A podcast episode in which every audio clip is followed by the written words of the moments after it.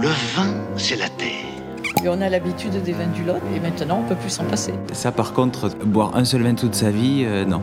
Bah non. En attendant la deuxième bouteille, Un podcast qui ne parle pas que du vin. Dis-toi bien que si quelque chose devait me manquer, ce serait plus le vin. Bah non. Ce serait l'ivresse. Je suis Solène Éveillard et je vous emmène avec moi dans le vignoble de Cahors. Voilà.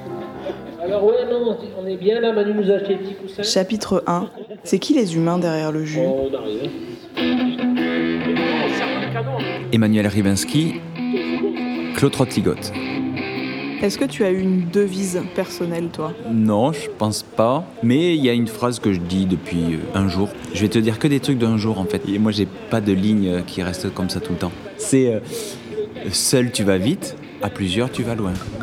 Est-ce que tu crois que tu peux décrire le vin de Cahors en un mot? Ouais, je dirais tout simplement Malbec, puisque c'est quand même l'essence et c'est un cépage euh, assez extraordinaire. euh, C'est-à-dire qu'on peut faire euh, à peu près tout avec le Malbec. Encore plus sur les terroirs, nous ici, c'est des terroirs euh, donc et sidérolithiques. Donc chiméridien, calcaire chiméridien avec du fer. Ça fait des vins plutôt à la fois profonds et faciles, ce qui est un petit peu euh, l'idéal. hein. Dans ton enfance, quelle vision t'avais du vin? J'avais une vision de Pouh, c'est fatigant, c'est chiant, euh, il fait chaud, j'ai mal au dos et j'aimerais vraiment euh, faire autre chose. Euh, Moi, dans ma famille, c'était plutôt euh, bon, le vin de tous les jours quotidien, donc rien d'exceptionnel, juste, justement quelque chose de rythmé, de quotidien, sans forcément des, des- grands vins, mais des trucs toujours faciles à boire, plutôt sympas, plutôt gentils, plus pour se donner de la force pour repartir bosser. C'était plutôt des vins classiques qui- qu'ils buvaient ici et des vins plutôt du dimanche, des vins que je ne bois plus du tout aujourd'hui et que je ne fais pas du tout, mais qui finalement ont quand même formé, on va dire, une base.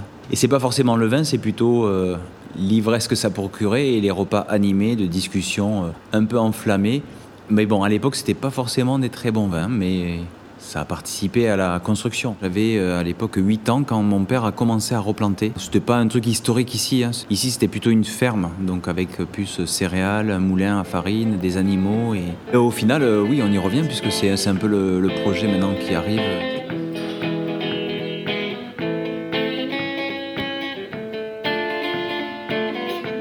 Si t'avais dû faire un autre métier. Moi, je serais allé sur quelque chose de plutôt manuel, niveau bois, niveau fer, niveau maçonnerie, des choses plutôt manuelles, mais qui est aussi, comme dans le vin, il y a une part de création, de d'artisanat, d'artisan et d'artistique. Pour toi, l'ivresse, ça apporte quoi dans la vie? Alors nous, en tant que vignerons, c'est déjà assez particulier puisqu'on a quand même souvent l'occasion. Euh, après, on arrive à le travailler avec euh, l'âge, on va dire un petit peu. Ouais, mais c'est surtout euh, un moment de partage, de discussion, où c'est que peut-être voilà l'ivresse apporte que tu te livres un petit peu plus, que tu laisses tomber des choses et que tu ressens les choses plus profondément. C'est l'ivresse avec des gens, pas seul. Le truc bien, c'est de le partager.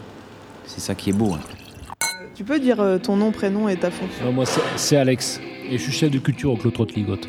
Est-ce que dans le vin de Manu, tu trouves qu'il y a des caractères qui ressemblent à Manu? Grave. Le côté aérien, un peu. Manu est très comme ça, très aérien, hein, c'est vrai. hein. Le côté sombre, mais le, le- le joli sombre. Du sombre euh, lumineux. Tu vois ce que je veux dire? Comme une lune, belle pleine lune. Un côté ombrageux poétique, voilà. Pas un côté ombrageux dark. Et ça, je trouve que c'est vraiment les, les vins de Manu. C'est-à-dire, c'est très aérien, assez droit, vif. Et euh, ouais, ce côté, vraiment, je vois ce côté lumineux, mais, mais lumière de la lune pour moi. Tu vois, c'est un côté qui est dans aussi, c'est un côté qui est à la fois très bordélique mais très rigoureux. Et à la pétanque, il est pareil. À la pétanque, tu peux, es difficile à battre parce qu'en fait, si tu veux, lui, il va jamais lâcher l'affaire. C'est quelqu'un qui va être très précis quand il faut l'être. Quand il sait que la partie se joue là, parce qu'une partie de pétanque, c'est l'histoire d'une vie. hein. Et Manu, dès qu'il faut être là, si tu veux, c'est un mec qui va défendre, être précis au moment voulu. Il va toujours te mettre la boule qui fait chier quand t'as pas envie d'avoir cette boule qui fait chier. Est-ce que tu es d'accord du coup Ben, peut-être de par le fait que soit c'est la vigne, soit c'est moi qui ressemble au, au vignoble, mais euh, je suis inscrit dans ce territoire, ce territoire est inscrit en moi. Après, euh, tous nos vins, que ce soit des entrées de gamme ou haut de gamme, il y a ce côté peut-être où c'est que j'essaie d'être le plus équilibré possible, assez franc et sincère, profond, sensible, mais à la fois hyper facile et hyper euh, joyeux. Quand ce que Alex disait, dans le sens euh, sombre mais clair comme une pleine lune, dans le sens où c'est que ouais, la vie peut t'avoir fait vivre des choses difficiles, mais c'est aussi ça qui te fait te dire qu'il faut profiter et puis d'être, on va dire, gentil. Moi je dirais mes vins sont gentils.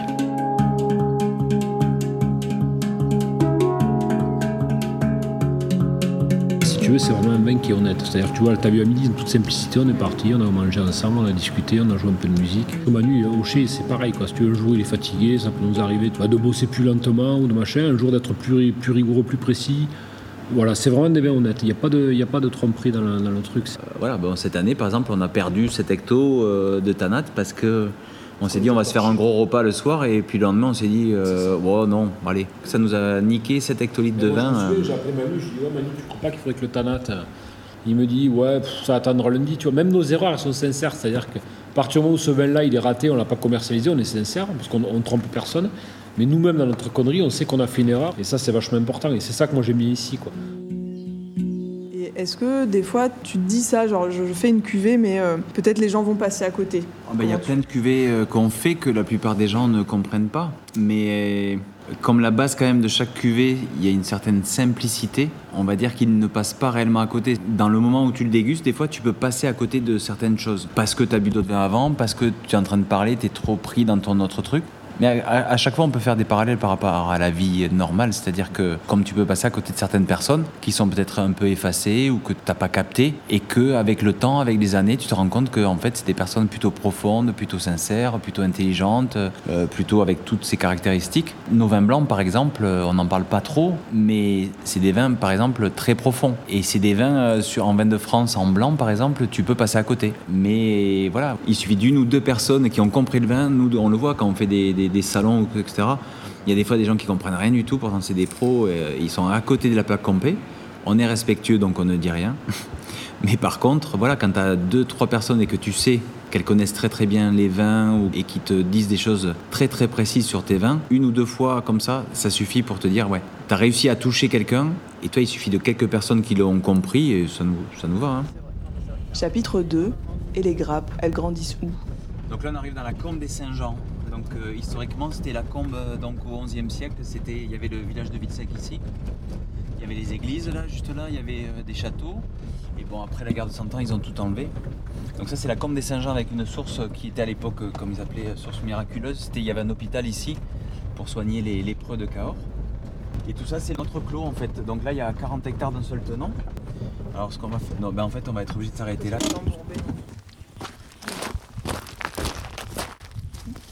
Là, tu as en fait euh, sous les yeux le clos Trotteligotte, un vignoble qui a débuté en 1987 avec un hectare, que tu vois là-bas à côté des truffiers et à côté des, euh, des ruches, que tu vois juste derrière la cabane là-bas. On est un peu en hauteur. Alors là, oui, voilà, on est vraiment sur le, ce qu'on appelle les cosses de Cahors. Donc on est sur des altitudes de, de 350 mètres à peu près d'altitude. On est vraiment les plus au sud, puisque là, tu vois, en bas dans la combe, c'est plus l'appellation Cahors. Ici, c'est la fin de l'appellation Cahors. Avec des terroirs assez particuliers. La terre est plutôt rouge, alors que tu vois, en face, c'est le début du quercy blanc. D'ailleurs, la parcelle s'appelle Les Rouges. Quand on regarde la terre, du coup c'est enherbé vu qu'on est en biodynamie. Il y a des petites fleurs aussi, et mais il y a quand même des cailloux. On voit des gros Voilà. cailloux blancs. Les cailloux blancs, c'est le calcaire. Il y a des endroits plus ou moins ferrugineux en Mhm. fait. Donc c'est en fonction de ça, moi j'ai créé la, toute la gamme du clotrotigote, tu sais, c'est canon, capote, cahors, calice et K2. Et tout ça en fait c'est en fonction de la richesse en fer au sein du chiméridien. Pour quelqu'un qui ne serait pas là, qui devrait vraiment se représenter ce que c'est, ben en fait on va dire que c'est un petit havre de paix au milieu d'une forêt sur euh, les hauteurs avec euh, finalement aucune route, aucune voiture, euh, pratiquement aucune maison finalement. C'est vraiment un lieu sauvage. hein. On est sur les garrigues. on dit garrigues parce que ça se ressent un petit peu dans l'expression des vins, ce côté un petit peu végétal, euh, herbe aromatique, genévrier. Donc ce qui pousse ici, donc c'est que des chênes, des genièvres. Bon après plein de plantes, plein de fleurs. Donc on dirait presque, enfin c'est pas réellement naturel puisqu'il y a quand même beaucoup de vignes. Mais on va un petit peu euh, l'accentuer et revenir à quelque chose de normal entre guillemets, puisque tu vois, Mm. autant de vignes d'un seul tenant, c'est pas réellement normal. Quand tu es là, ça c'est tes terres, c'est à toi. Euh, Hmm. C'est quoi ton rapport avec cet endroit, cette parcelle? En fait, le truc, c'est que moi, je suis né ici. En fait, je l'ai vu, j'ai grandi en même temps qu'elle. Donc, ouais, je suis lié. Mais je suis lié pas d'une façon, genre, euh, enchaînée. Je suis lié parce que je suis né ici, parce que je l'ai vu grandir, je l'ai vu évoluer. J'ai vu ces vins évoluer, j'ai vu le paysage évoluer autour. Je suis lié par quelque chose plus de, on va dire, d'intérieur, de sentimental. C'est un composant d'une création, c'est, comment dire Ce serait comme ton instrument Ouais, on va dire que c'est ça. C'est un peu un instrument avec lequel je vais créer, moi, du vin en l'occurrence. En fait, finalement, je suis lié à la terre, mais cette terre va me lier aux gens, va me lier aussi aux autres vignerons, va me lier aussi aux, professionnels qui vont vendre mon vin. Tu vois, tu es lié, ancré avec ta terre, mais en fait, c'est ce qui te permet d'aller aux États-Unis, euh, vendre du vin, aller euh, dans des grandes villes euh, comme New York, comme San Francisco, comme Chicago. Et à la fois, en fait, tu es toujours ici. Tu vas là-bas, tu parles d'ici. Tu vois, ici, je parle de là-bas. Et ouais, c'est mon instrument de création. Ça aurait pu être autre chose, hein, ça aurait pu être n'importe quoi. En fait, c'est juste, je suis né là, donc en fait, je prends cet instrument-là pour faire ce que moi j'ai envie. Des choses euh, qui te nourrissent, qui t'imprègnent, qui te créent, qui te font grandir, euh, qui te font maturer, qui te, qui te font vivre, en fait, tout simplement. Chapitre 3. On entend quoi dans la bouteille? Donc, euh, ce que je te propose aujourd'hui, c'est le capote. Capote 2019, notre cuvée 100% Malbec, sans sulfite. L'étiquette, très simple, c'est en fait notre gamme. Donc, en fait, on est basé sur les cas. Là, c'est un cas bleu. Après, peut-être ce qui est peut-être important de dire, c'est que le cas représente un clos, une seule parcelle. Donc, et tous les petits mots que tu as à côté, que ce soit pote, non, or, lisse ou deux, qui créent notre gamme en fait, ça représente la sélection parcellaire au sein du clos. Les noms symbolisent aussi une ambiance du vin. Le capote, le vin aussi un peu de pote, un vin un petit peu buvable, à partager facilement sur le fruit. Donc aujourd'hui, tu vas nous présenter cette cuvée, on va la déguster ensemble et on va faire un parallèle avec une musique. On va faire un accord musique et vin. Quelle, euh, quelle musique tu as choisi? Moi, j'ai choisi euh, Tilacine. Et particulièrement, tu as choisi la musique qui s'appelle OVNI, qui est un extrait de la bande originale de la série du même nom, euh, qui est sortie sur Canal+, Voilà. il n'y a pas très longtemps. Je mets play Tilacine donc, est allé à un endroit Comme un conservatoire des Voilà, différents ça. synthés. Et moi, tous ces vieux synthés, ça me faisait penser à tous ces cèpes de vigne qui amènent à chaque fois quelque chose de particulier. Donc ces synthés-là différents qui amènent à chaque fois une tonalité différente pour créer en fait une, une expression. Donc l'expression dans le vin, où là on pourrait faire le parallèle avec euh, une expression auditive.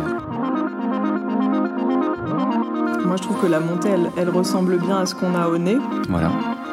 Tu remues, goûté. cette explosion de fruits qui, au fur et à mesure, grossit, explose. Donc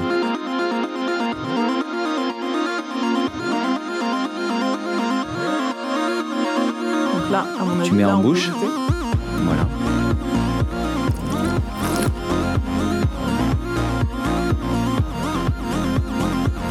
Quand tu entends les basses, plus les basses, là on est plus sur la profondeur bien sûr.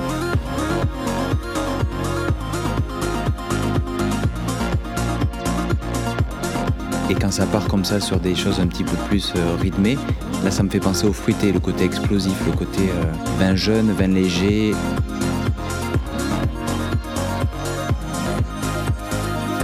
Un autre point pour lequel j'ai choisi cette musique, c'est-à-dire que les vins sans soufre, en fait, c'était les vins euh, qui sont faits depuis toujours, pas depuis les 40 ou 50 dernières années avec tous les produits qui nous ont créés, qui nous ont au final imposés. Mais avant, les vins étaient nature. Musique très euh, vintage, ça me faisait penser à ça aussi, quelque chose de très euh, un peu rétro. Tu vois, la relation entre euh, ancien, nouveau, biodynamique, sans soufre, mais à la fois hyper digeste, hyper moderne et hyper frais. Des vins harmoniques, des vins vibrants. Et là encore, en fait, si on parle de ça, en fait, tu rejoins encore une fois un petit peu la musique, quoi. Au niveau des, des fréquences, des rythmes, euh, de cette musique-là qui commence tout en douceur, qui monte un petit peu. Ça part jamais très très fort, ça reste toujours, ça monte un petit peu tranquillement. Et ça reste sur un niveau euh, vibratoire où c'est qu'on est euh, tranquille, bien.